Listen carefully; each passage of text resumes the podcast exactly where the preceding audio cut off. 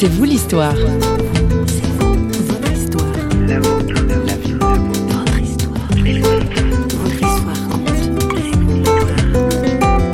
Je pense que rien n'est complètement acquis. Donc euh, il y a toujours ce sentiment de dire je l'ai, mais je suis le gestionnaire de quelque chose qui ne m'appartient pas, que je pourrais perdre. C'est, j'y pense tout le temps.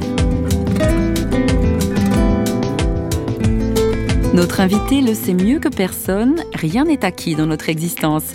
Aujourd'hui, C'est vous l'histoire entre dans celle de Ronald Morand, un Suisse d'une cinquantaine d'années, gérant d'un restaurant en plein essor, niché au cœur d'une vallée de la Suisse romande. Au micro de Christine Raymond, vous allez comprendre pourquoi ce restaurant incarne un véritable renouveau dans la vie de notre invité.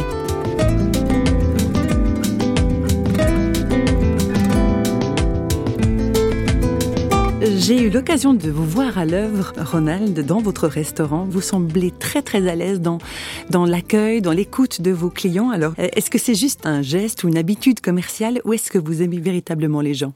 Alors, je crois que c'est parce que j'aime les gens et ma région que je suis vraiment à l'aise dans, ce, dans cette fonction. Pour moi, c'est pas juste un métier, une fonction. C'est vraiment, on fait ça par vocation parce qu'on aime euh, notre région, on aime les gens, et puis on aimerait qu'ils passent un bon moment. Donc euh, accueillir les personnes de la région et puis les, écouter, leur donner un peu de bonheur, c'est notre bonheur à nous. Quel est votre parcours professionnel? Écoutez, j'ai une formation d'électricien. Et je me suis mis comme indépendant très tôt, à l'âge de 19 ans, et j'ai géré une, entreprise d'électroménager pendant une quinzaine d'années, qui s'est terminée un petit peu en queue de poisson par des mauvais investissements et des choses comme ça après 15 ans. Donc, euh, on a fait faillite avec notre société. Alors ça a été des remises en question assez grandes. Et puis c'est à ce moment-là que j'ai je suis parti dans une voie complètement différente où on a créé une association chrétienne d'entraide et d'accueil. D'entraide et d'accueil, on, retrouve un point commun là avec euh, l'accueil que vous prodiguez à vos clients dans le restaurant. Il y a quelque chose de ça au fond de vous. Oui, oui, c'est ça. Mm. C'est ça. Je crois qu'à partir de ce moment-là, j'ai vraiment trouvé ma vocation. Et simplement, c'était une expérience assez particulière parce que c'est un créneau euh, qui passe par bénévolat et qui est difficile en fait euh, sur la durée. Avec le bénévolat, on s'épuise, donc on était toute une équipe. Et puis ça, c'est bien allé quelques années et on a eu quand même quelques difficultés à, faire perdurer cette, euh, cette action.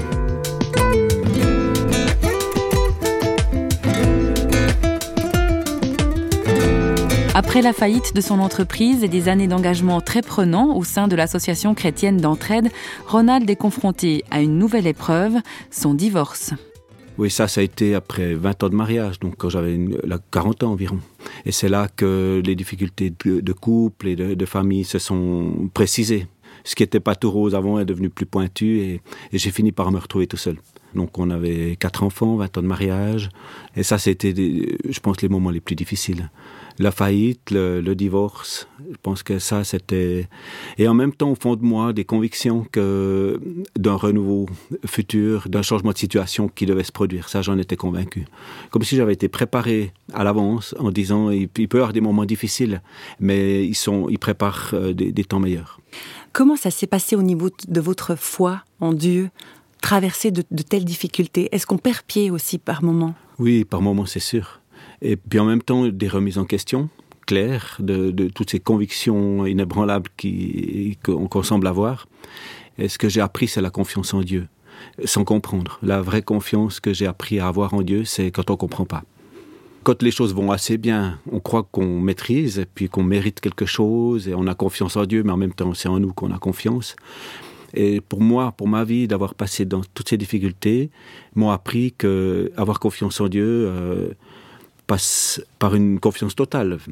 Même quand on comprend pas, même quand ça se passe à l'envers de ce qu'on pourrait imaginer que de ce qu'est une bénédiction.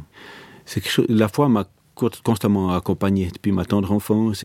Mais je peux dire que jusqu'à 30-35 ans, je fonctionnais avec la foi, mais avec comme tout allait bien, et autant au niveau de la foi que des affaires, que de la famille, je me rendais pas compte de certaines choses. Et ces difficultés m'ont fait comprendre... Euh, une relation différente avec Dieu.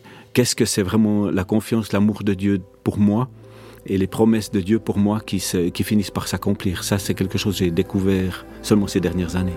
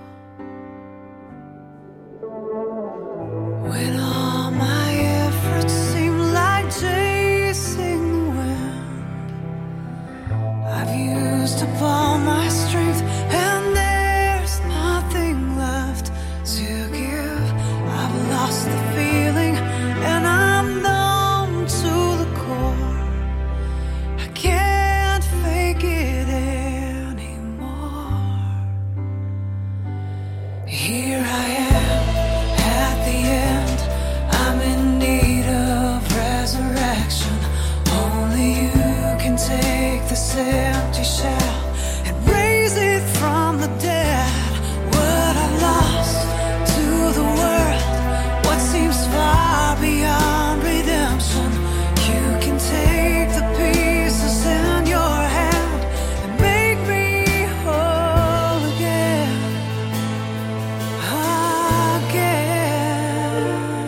On écoutait à l'instant Nicole Sponberg, I Need Resurrection, J'ai besoin de résurrection. C'est aussi à cela qu'aspirait Ronald Moran au beau milieu de ces heures sombres. Pour lui, le mot résurrection est lié à la résurrection du Christ, à Pâques, un retour à la vie dont il constate une implication dans sa propre existence. Il s'en explique. Oui, ce mot résurrection, ce qui évoque en moi, c'est que c'est vraiment possible que quelque chose qui, qui, est mort puisse vivre, puisse revivre. Et je crois fondamentalement que pour que ça puisse ressusciter, il faut que ça meure complètement. Comme euh, ben, quand Jésus dit, il faut que le grain meure pour qu'il puisse porter du fruit. Et beaucoup de choses ont dû mourir dans ma vie. Et c'est les choses qui sont vraiment mortes, qui aujourd'hui vivent euh, vraiment. Parce qu'avant, je les faisais vivre un peu à ma manière. C'était, j'étais le moteur propre de ma vie. Et ces choses que je faisais tourner moi-même sont mortes, ce qui vit aujourd'hui, je suis tellement conscient que c'est pas moi. Autant dans ma vie de couple que ma vie euh, professionnelle, que ma vie, ma vie financière. Après une faillite, euh, je vais arriver au bout de, mes paiements de dette après 20 ans de, faillite. Et je commence de pouvoir prêter moi-même de l'argent. Et c'est vraiment la situation qui se retourne. Est-ce qu'il vous arrive de vous imaginer que ça pourrait de nouveau mal tourner Est-ce que c'est le genre de pensée qui vous traverse? Oui, souvent. J'y pense souvent parce que je pense que rien n'est complètement acquis. Et dépendre de Dieu, faire confiance à Dieu, c'est oser perdre. Parce qu'on sait qu'il a le meilleur pour nous. Donc euh, il y a toujours ce sentiment de dire je l'ai, mais je suis le gestionnaire de quelque chose qui ne m'appartient pas, que je pourrais perdre. J'y pense tout le temps, effectivement. Mmh. Vous avez eu l'occasion de vous remarier. Ça a été un renouveau, ça aussi. Ça, c'était juste incroyable. incroyable. Ça, fait, ça va faire huit ans. Voilà, je me pince encore tous les jours pour savoir si je rêve. En fait, je pensais pas que c'était possible. J'étais dans un schéma de pensée où je pensais pas que Dieu pouvait permettre ça, en fait. Et ça s'est passé. Ça fait partie de ce renouveau que je vis. Cette vie de couple que je peux vivre aujourd'hui qui est, qui est forte, qui est un, un amour que j'ai pas connu avant une collaboration, euh, un attachement, quelque chose de fantastique.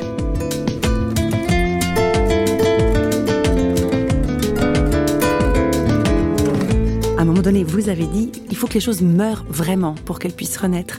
Mais quand on est là-dedans, de telles difficultés, comment est-ce qu'on fait à croire que ça peut changer vraiment? Est-ce qu'il faut se persuader?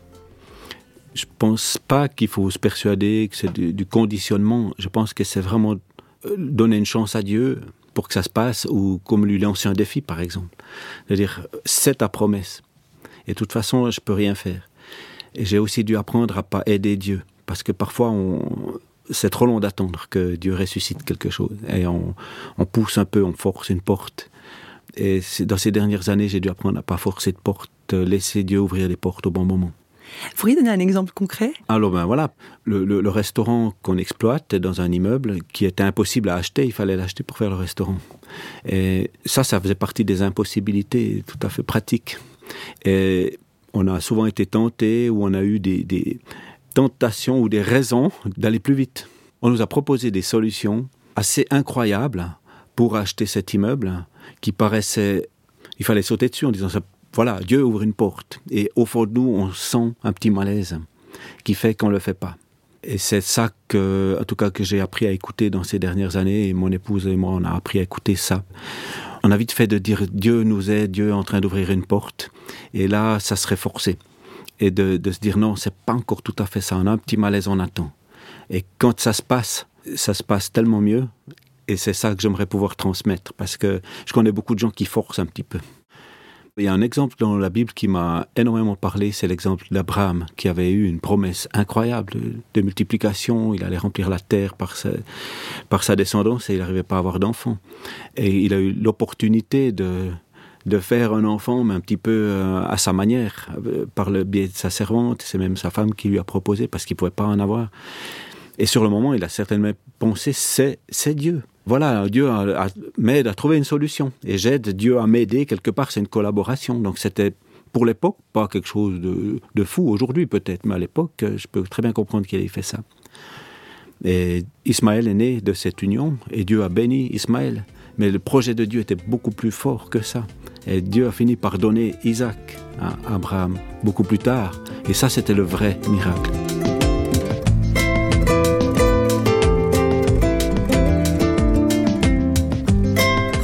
Est-ce que votre expérience de, tout ce que vous avez traversé, hein, vraiment dans tous ces domaines, est-ce que c'est quelque chose qui vous permet actuellement d'aider des gens qui traversent ce genre de difficultés? Oui. ça donne de l'espoir. Quand je parle avec euh, des personnes qui, ont, qui passent par des difficultés, ça donne de l'espoir en disant c'est possible. Euh, la résurrection dans une vie est possible, le renouveau est possible. Donc ça, c'est quelque chose que vous pouvez vivre régulièrement? Pratiquement, oui. Les gens viennent se confier à vous? Alors certains viennent, euh, oui, parce qu'ils sentent bien qu'il y a quelque chose. Et puis je vis dans une région où les gens ont, vu mon parcours. Ils ont vu la réussite, ils ont vu l'échec, ils voient une nouvelle réussite alors que personne ne pouvait y croire. Donc c'est clair que les gens sont interpellés.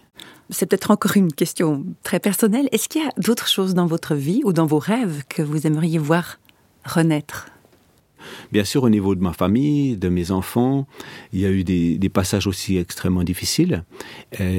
en ce moment, une relation qui se reconstruit, qui est saine et qui, qui fait vraiment plaisir. Et c'est clair que ce que j'aimerais voir euh, renaître, c'est aussi dans ma famille cette confiance en Dieu qui, qui change la vie. J'aimerais que tout le monde puisse en profiter, mes enfants, mes petits-enfants, etc. Au matin comme on est Naître au monde fatigué, un jour de plus moins lumière.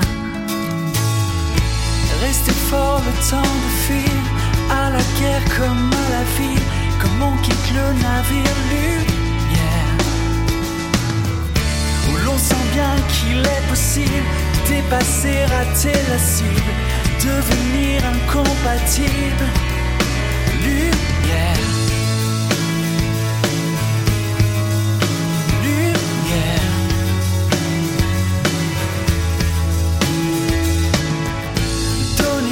Son savoir-faire. Tenez surtout pour plaire, le plus aimer soi-même lumière.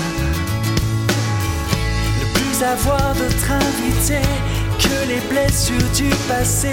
On ne sait plus avancer lumière. Et l'on sent bien qu'on est la cible, bien disposé mais bien faillible. Faut-il être disponible? Si je vis ici, je vis caché en toi. Sois mon guide ici, guide ici, mais pas.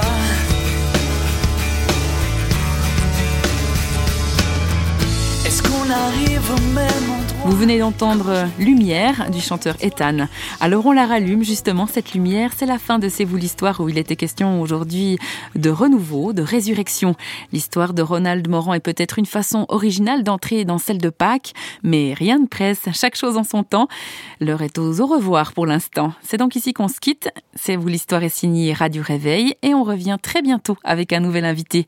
À bientôt!